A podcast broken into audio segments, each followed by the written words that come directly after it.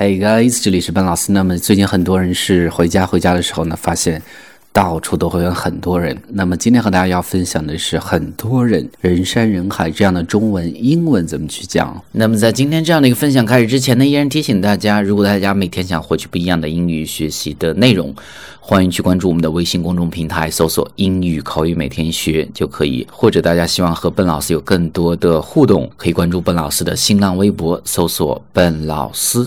就行，分别是四种表达。第一个呢，我们叫做 a sea of people。a sea of people 字面来看非常简单，到处都是人，成海了，那么就人山人海的意思啊。举个例子，比如说我们讲春运的时候呢，不论是在哪儿，都是人山人海。那么我们就会说，There's always a sea of people everywhere during the Spring Festival travel rush。那么后面的 the Spring Festival travel rush 就是春运的时候嘛。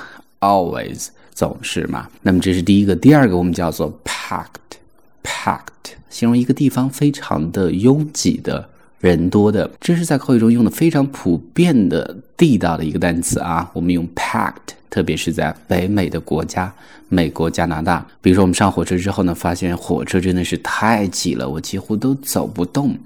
那用这个词我们就会讲。The train was so packed that I could hardly move。那么后面的 hardly 就几乎不能走动嘛。The train was so packed that I could hardly move。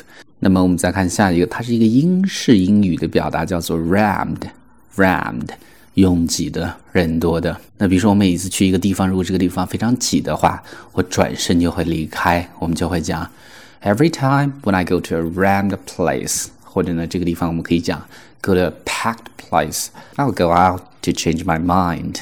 那么我就会出去 改变自己的主意。所以这是第三个。那么我们再看最后一个，叫做 hardly breathing space。字面来看呢，是几乎没有呼吸的地方。那么指的就是很拥挤。比如说我昨天在这个汽车站，真的是太挤了。到处都是人，我们就会讲 outside the central bus station，在这个中心的汽车站，and there was hardly breathing space，几乎是没有这个呼吸的地方，就是很拥挤。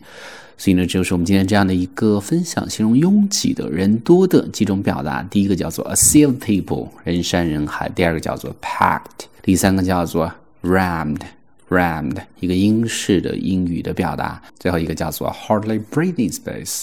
很拥挤，所以呢这是我们今天所有的一个分享。那么，如果大家希望和笨老师有更多的互动，欢迎去关注笨老师的新浪微博，搜索“笨老师”就可以。Have a nice day。